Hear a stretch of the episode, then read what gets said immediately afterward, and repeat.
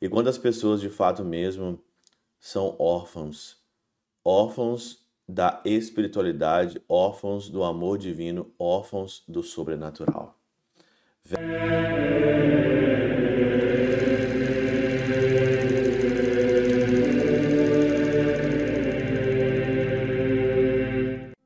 Em nome do Pai, do Filho e do Espírito Santo. Amém.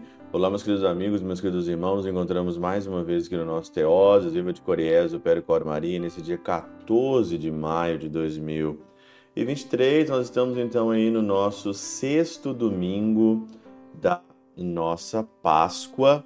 Nessa semana, aqui na Alemanha, no dia 18, a gente vai comemorar aí a ascensão do Senhor ao céu, a nossa festa de Christi Himmelfahrt, e então, no Brasil, eu acredito também que nós vamos celebrar aí na semana que vem. E aí então começa a novena de Pentecostes que nós vamos fazer aqui. Vou fazer no Instagram, então eu convido você a participar da nossa novena de Pentecostes aqui. Hoje o Evangelho de João 14, 15 21, né? Esse Evangelho maravilhoso, nós estamos aqui no contexto da despedida do Senhor, né? Depois de lavar pés, o Senhor aqui está se despedindo, né? Está então aí é, a caminho do Getsemane e ele então vai concluir a sua missão, que é morrer por nós, abrir para nós o paraíso e colocar-nos em nós de novo aí no plano, né, inserido no plano de salvação. E hoje é uma expectativa já grande nesse evangelho da chegada do Espírito Santo. Por isso, é, no versículo 15 diz assim: ó, Se me amais, guardareis os meus mandamentos, e eu rogarei ao Pai, e ele vos dará um outro defensor, para que permaneça sempre convosco o Espírito da Verdade, que o mundo não é capaz de receber, porque não o vê nem o conhece. Vós o conheceis, porque ele permanece junto de vós e estará dentro de vós. Não vos deixarei órfãos.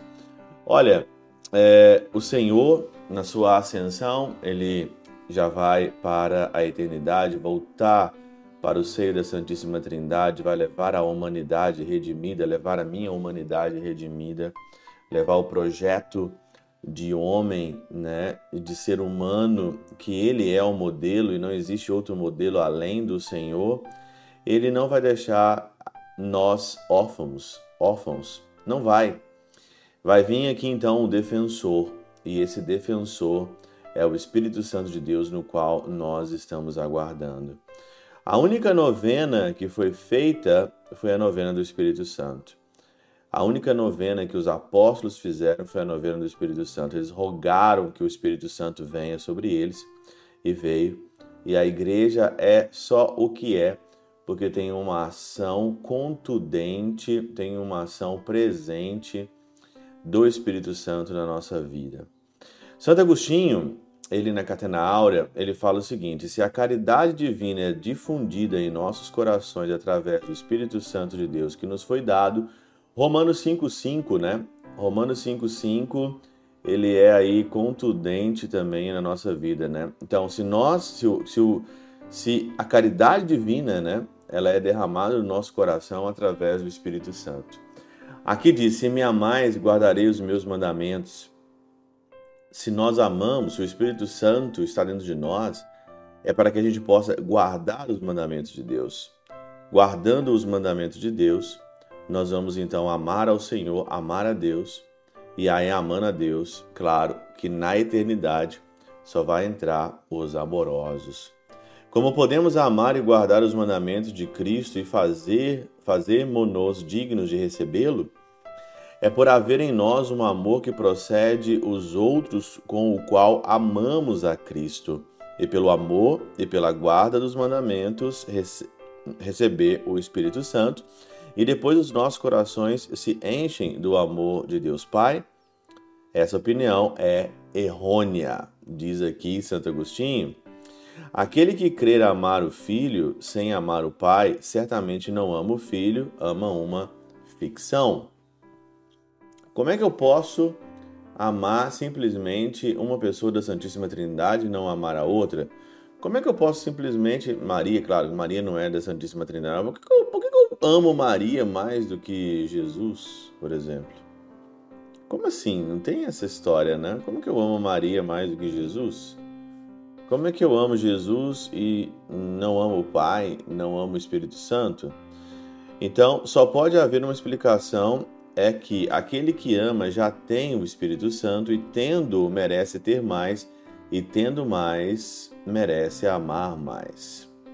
Quem ama já tem o Espírito Santo, e quem ama, ama muito mais e recebe muito mais. Assim, pois, os discípulos tinham o Espírito que o Senhor os prometia, mas este havia de ser dado de uma maneira mais excelsa, né?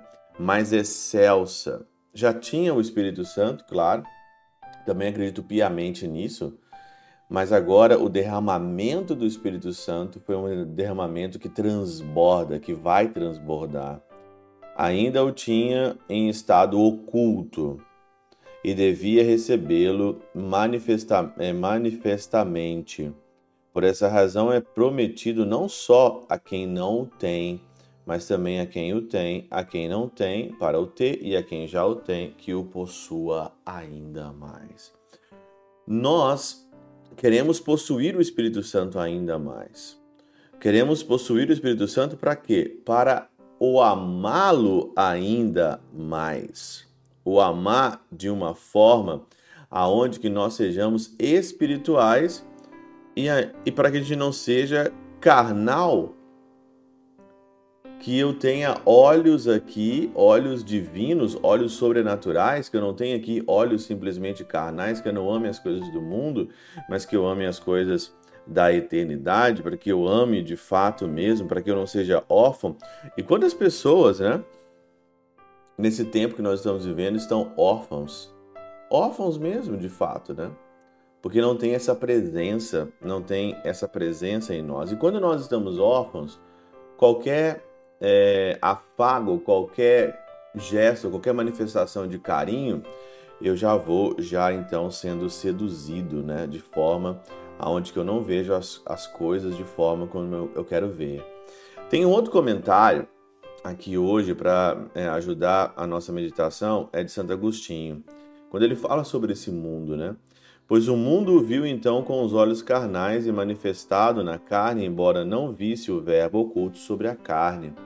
Mas depois da ressurreição, ele não estava disposto a mostrar sua carne, exceto para seus próprios seguidores, a quem ele permitiu ver e tocá-lo. Resta ainda um pouco e o mundo não me verá mais, mas vós ainda me vereis. Mas visto que o mundo, que significa todos os estranhos ao seu reino, o verá no juízo final. Gente, triste, né? Você não vê as maravilhas de Deus aqui, ao seu tocante a, a, aqui nessa terra. Se você não vê, você vai ver de toda, de qualquer forma, você vai ver no juízo final. É melhor talvez entendê-lo aqui como apontado para aquele tempo, quando ele será tirado para sempre dos olhos dos ímpios, para ser visto então por aqueles que o amam. Um pouco, diz ele, porque o que parece um longo tempo aos homens é apenas um momento aos olhos de Deus, porque eu vivo, vós vivereis também. Então, se você não vê através do Espírito Santo a manifestação de Deus neste mundo, você vai ver o Senhor de qualquer maneira. Fica tranquilo, você vai ver ele de qualquer maneira. E aí então, você vai ter que lá se virar nos 30. Se você não viu ele, se você não dedicou a ele, se você não teve ânsias para receber o Espírito Santo de Deus, se você não desejou as coisas espirituais, né? Se você não desejou as coisas eternas, desejou só coisa material, só coisa deste mundo, então você é um amante do mundo, você é um órfão. E quando as pessoas de fato mesmo são órfãos, órfãos da espiritualidade, órfãos do amor divino, órfãos do sobrenatural. Vem Espírito Santo, nós estamos esperando, venha habitar em nós. Pela intercessão de São Chabel de Mangluf, São Padre Pio de Peltrautina, Santa Teresinha, do Menino Jesus e o Doce Coração de Maria, Deus Todo-Poderoso vos abençoe, Pai, Filho e Espírito Santo, Deus sobre vós e convosco permaneça para sempre. Amém.